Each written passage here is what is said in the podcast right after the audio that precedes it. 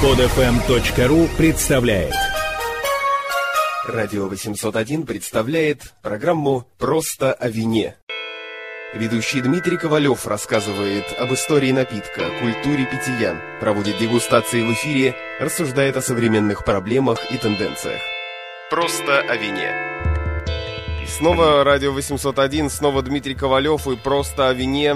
А, сразу бросаемся в бой, не успели еще отгреметь э, бокалы коньяка и граппы, как еще один тост. Нет, еще одна программа о крепких напитках и снова Италия. Дмитрий. И снова Италия. Тут, эм, конечно же, очень интересную тему надо поднять. Это итальянские ликеры. Это целая вселенная итальянских ликеров, смысл которых, в общем-то, что такое ликер? Это некий спирт, какой-то полученный, может быть из винограда, может быть из зерна обычного, настоянный на чем-то, которое дает этому ликеру свойства какого-то продукта, да, и плюс сахар. Чаще всего в ликер любят добавлять немножечко сахара. Но это ну, же ведь вот. не очень крепкие напитки, то есть это там градусов сколько, 25-35, да наверное? вот э, как это зависит от, э, от того. У нас как-то вот воспринято еще с советских, возможно, лет считать, что ликер это что-то вот действительно 20-25. Нет, это чаще всего 40. Это чаще всего 40 40, 45, там, 38, где-то вот, вот в этих долях. А вот почему ликеры очень редко пьют в чистом виде. Их чаще всего с чем-то смешивают или коктейли делают из них. Ликеры во всей Италии делают в разных регионах свои. И, в общем-то говоря, общая тут такая тенденция, может быть, на севере Италии делать подобные ликеры настойки на травах, на каких-то таких альпийских травах и получать ароматное такое густое, густой напиток, который э, хорошо согревает зимой, который добавлять можно в чай, там, в общем-то, то, что употребляют на горнолыжных курортах Италии. Это целая вселенная э, горьких таких настоек под названием амаро. На травах, там может быть 20, может быть 100 трав, у каждого свой рецепт. Что интересно, подобные вещи делаются на юге Германии, самое известное, наверное, то, что есть у нас на рынке Ягермейстер. А на востоке Франции, как раз в предгорьях Альп, э, делается тоже вещь э, подобная североитальянским амара, настойка на травах, которая называется шартриоз. Делается она в монастыре, который принадлежит картезианским монахам. Картезианцы – это такой орден монашеский, который иногда путают с картезианством как последователь, последователями философии Декарта, который по латыни назывался Картезия. Это совершенно разные вещи, там у них абсолютно разное происхождение. Вот эти картезианцы – это монаш, монастырский орден, который чудом уцелел после французской революции. Они жили в этих предгорьях Альп, веками делали свой а, ликер. В какое-то время им пришлось укрыться в, в Испании, где их революционеры не достали. И они сохранили этот рецепт, который до сих пор держится в тайне. Говорят, что в него входит более сотни трав. То есть там что угодно, от, не знаю, шафрана, ромашки, ромашки, гвоздики, чебреца и так далее и тому подобное. Конечно же, легендарный такой очень известный продукт, который существует в виде э, шартреза желтого, зеленого. И э, тоже он забавным образом вошел в мировую культуру. Не только его там монахи где-то в горах и, и лыжники пьют. Он э, был одним из любимых напитков последнего русского царя. То есть он подавался в то время, продавался в Петербурге, а я до сих пор удивляюсь, почему в России его почти нет. Это для меня одно из сожалений. Не попал он, но он немножко поставляется, но как раз, по-моему, Петербург. В Москве его очень трудно найти. Он также был одним из любимых напитков э, скандального основателя гонза журналистики Хантера Томпсона, который стал в последнее время героем популярных фильмов. Его образ там воплощает Джонни Депп. «Страх и ненависть в Лас-Вегасе». Последний фильм «Ромовый дневник», если не ошибаюсь, называется. На самом деле, очень важный совет надо дать слушателям. И последователям творчества Хантера Томпсона. И последовательно говорит, что Хантера Томпсона ликерами не надо употреблять. И не надо пить как водку ни в коем случае. Все-таки водка это чистый продукт, который там хорошо можно за столом, под закуску. А ликер после еды, по чуть-чуть. Иначе вот эти травы, которые там присутствуют вот в этих всех богатых шартрезах, даже в бальзамах, они могут очень сильно ударить по голове. Очень интересная история произошла во время нашего такого охотничьего развлекательного похода по заснеженным полям Подмосковья. Вечером, когда мы там собрались у какого-то утлого очага, я достал бутылочку шартрез маленькую, которую привез из Франции. Еще раз повторюсь, в России почти не достать. И мы его по чуть-чуть там разлили, а, и меня спросили мои друзья, там такие здоровые, крепкие ребята-казаки, откуда происходит этот чудесный продукт. А я сказал, это вот монастырь в Альпах. Я помню, как один такой дядька встает и говорит, дай бог здоровья этому монастырю и этим монахам, то, что они делают такой прекрасный напиток. После этого я друзьям своим э, привожу периодически по бутылочке этого шартреза. А на юге итальянцы, которые живут в мире таких ароматов, каких-то цветочных, ярких, фруктовых, они, скорее всего, подобные вещи будут делать из фруктов. И настаивать на спирте будут фрукты. Это может быть лимон, и получается отсюда лимончелло, который, как ни странно, часто делается сейчас в последнее время на севере. Это может быть фрагулино из земляники и так далее и тому подобное. Лимончелло почему-то, вот, наверное, из-за своего аромата такого очень любят девушки со льдом, там чем-то там так. Культура целое употребление его, конечно, появилась в России даже в последнее время. А Мару северное это скорее что-то мужское. Ну а то, что лежит между ними, Александр спрашивал как раз. Самбука, например. Это тоже считается ликер? Это тоже ликер, да. Это, это все ликер. И этих ликеров в Италии действительно великое множество. Но вот один из них самбука, да, который относится к миру таких а, ликеров анисовых. Анис э, вещь такая, которая имеет особый какой-то аромат, ни с чем его не спутаешь, что когда-то однажды пробовал. Это пряность такая небольшая, его называют еще, по-моему, звездчатый. Такие у него мелкие семена, которые имеют особый запах. Когда-то давно анис попал в Европу из Азии, возможно, его арабы принесли. И, в общем-то говоря, где-то в средние века еще научились его настаивать на спирте и получать какой-то анисовый такой ликер. Вот подобные вещи, самые популярные анисовые ликер Италии называется самбука, самый популярный во Франции пастис. И, в общем-то, и то, и другое делается в центре, скорее, Италии и на юге Франции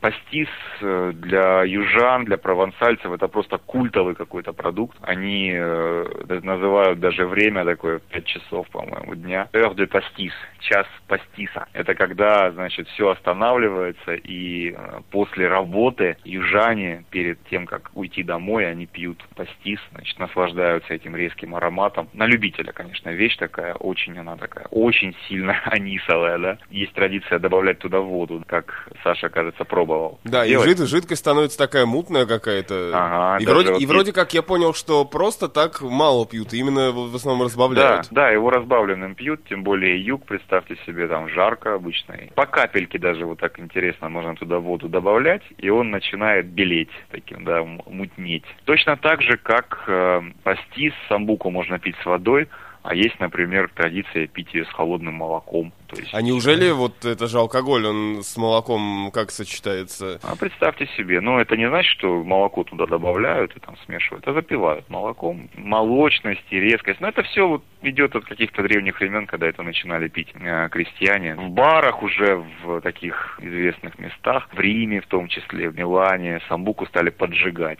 Огонь резко такой вспыхивает, ну начинает выгорать оттуда спирт, соответственно. Он гаснет в какой-то момент, когда э, спирт становится уже не 40, а около 20 градусов, и после этого ее выпивают, она такая пока теплая еще, и так далее и тому подобное. То есть э, видов э, употребления самбуки куча, огромное количество. А в барах, э, в, любой, в любом баре мира она стоит обязательно на почетном месте, потому что ее используют в множестве коктейлей. А какие еще интересные ликеры есть? Ну, это прежде всего амарет, который тоже каким-то странным образом, он известен почти всем э, русским женщинам старше 30 лет. Мне кажется, что это связано с тем, что амаретто когда-то попал в СССР еще в годы, когда СССР дружил с Италией. То есть, когда там коммунисты итальянские, как раз они жили на севере, как-то они лоббировали, видимо, своих друзей, которые делали амаретто, и он в дозированных каких-то количествах попадал в Советский Союз. Амаретто – это настой того же самого спирта на миндале или абрикосовых косточках которые, в общем-то, имеют миндальный аромат. Получается горький такой ликер и э, с таким пряным каким-то составляющей. И происходит этот ликер с севера Италии, еще раз повторюсь. Здесь, в общем-то, есть целая традиция даже делать бутылки квадратные для амаретта. Это в том же знаменитом городе Мурана хочу обратить внимание читателей на вот эту изящную вещь. Читателей? Называется... Читателей а? нашего аудиофайла. Слушателей, да, наших. Эм, обратить внимание на ликеры, полученные из чистых фруктов это прежде всего ликеры, например, из э, земляники. Это ликеры, когда в бутылке вот у вас прямо плавают такие ягоды, цельные земляники. И аромат, конечно же, подобного продукта получается просто сногсшибательный. Очень часто у итальянцев подобные вещи получаются лучше, чем вино. И, конечно же, они на это обижаются немножко. Я помню, в регионе Лацио под Римом нас повезли в городок Акина, показать местные вина. А Тина, я люблю говорить про эти вина, потому что после того, как я их попробовал, а это вина достойные категории ДОК в Италии, то есть апеллясьон такой, да, серьезно. Там они делают каберне. Но после того, как я попробовал каберне Атина, я раз и навсегда поверил в российское виноделие. Потому что то, что делалось там и делается, да, оно во много раз хуже, чем каберне, который делается на Кубани, как это ни странно. То есть э, я подумал, что да, оказывается, вот и в Италии есть такие поганые вина, да, Однако же в то же самое время нам там предложили попробовать свои ликеры. А Атина находится в горах, в Апеннинах, где-то тысяча метров. И там то же самое получаются прекрасные ликеры настойки на травах и прекрасный вот этот фраголина. Полная бутылка маленьких-маленьких ягод. Не клубники, а земляники. И аромат очень-очень э, тонкий и изящный. Такой прямо пахнет вот настоящим каким-то земляничным вареньем. Сколько же стоят эти ликеры? Еще один вопрос. Сколько они стоят. Но вот э, большая беда в том, что многие итальянские ликеры, к сожалению, не доходят до нас, потому что они употребляются на месте, они э, локального такого употребления.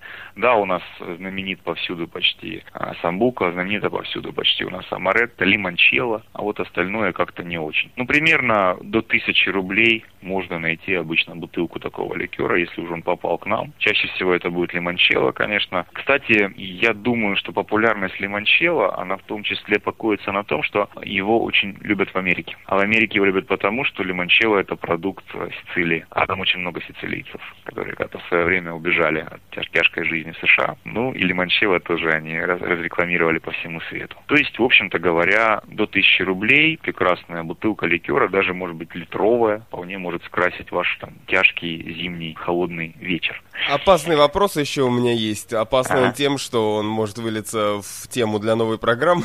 Ага. А в России какие есть ликеры? Ну, нас что-то делают, но вот это вот что-то у нас часто не имеет имени своего, к сожалению. По всей России, повсюду делают кучу ликеров, которые вот напоминают э, класс вот этих вот амаро североитальянских. Это э, бальзамы. Есть бальзам Кашине, там есть бальзам на юге в Ставрополе, там и так далее и тому подобное. И теперь уже Темный. был бальзам Машук. Был бальзам Машук. Я только хотел про это сказать. Я только хотел вспомнить, э, наверное, один из лучших алкогольных напитков мира, да, который, к сожалению, почти безвозвратно утрачен. Но его поклонники в последнее время нашли замену ему в виде бальзама стрижамент, который производится в Ставрополе. И, в общем-то, рецептура очень сильно похожа. А если в России рано или поздно продвинуть ту же самую культуру каких-то там у нас много настоек, их называют настойки. Если вот это вот тоже как-то красиво подавать, выпускать там какими-то этикетками, то у нас тоже будут свои там и самбуки, и фрагалина, и там и лимончелло, может быть, в каком-то виде даже, и так далее и тому подобное. В общем, перспективы есть. Да, я думаю, что об этом мы поговорим еще обязательно. Пей вино и будь здоров, скажет Дмитрий Ковалев, э, и он добавит еще enjoy responsibly. Да, responsibly обязательно. Как э, говорит на известном плакате Шумахер, пытаюсь перевести с английского, a word of advice advice if you're going out tonight. То есть маленький совет вам, если вы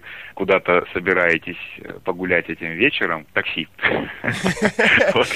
Так что это немаловажно. Хотя вот Александр меня и склоняет последние передачи говорить о крепких напитках. Конечно же, мы рано или поздно вернемся к винам, которые дали... Ну не то, чтобы я прям так склоняю, но мне кажется, логичнее сделать серию программ именно о крепких, чтобы, так сказать, э, открыть и закрыть эту тему. Да, конечно, логично. И вернуться к старому доброму вину. где я сейчас сейчас нахожусь, э, уже несколько дней идет снег и очень холодно. И, в общем-то, конечно же, больше народ склоняется к употреблению таких каких-то крепких вещей. Спасибо. Приходите Спасибо. к нам еще. Это была программа «Просто о вине». Программа «Просто о вине» на радио 801. Скачать другие выпуски этой программы и оставить комментарии вы можете на podfm.ru.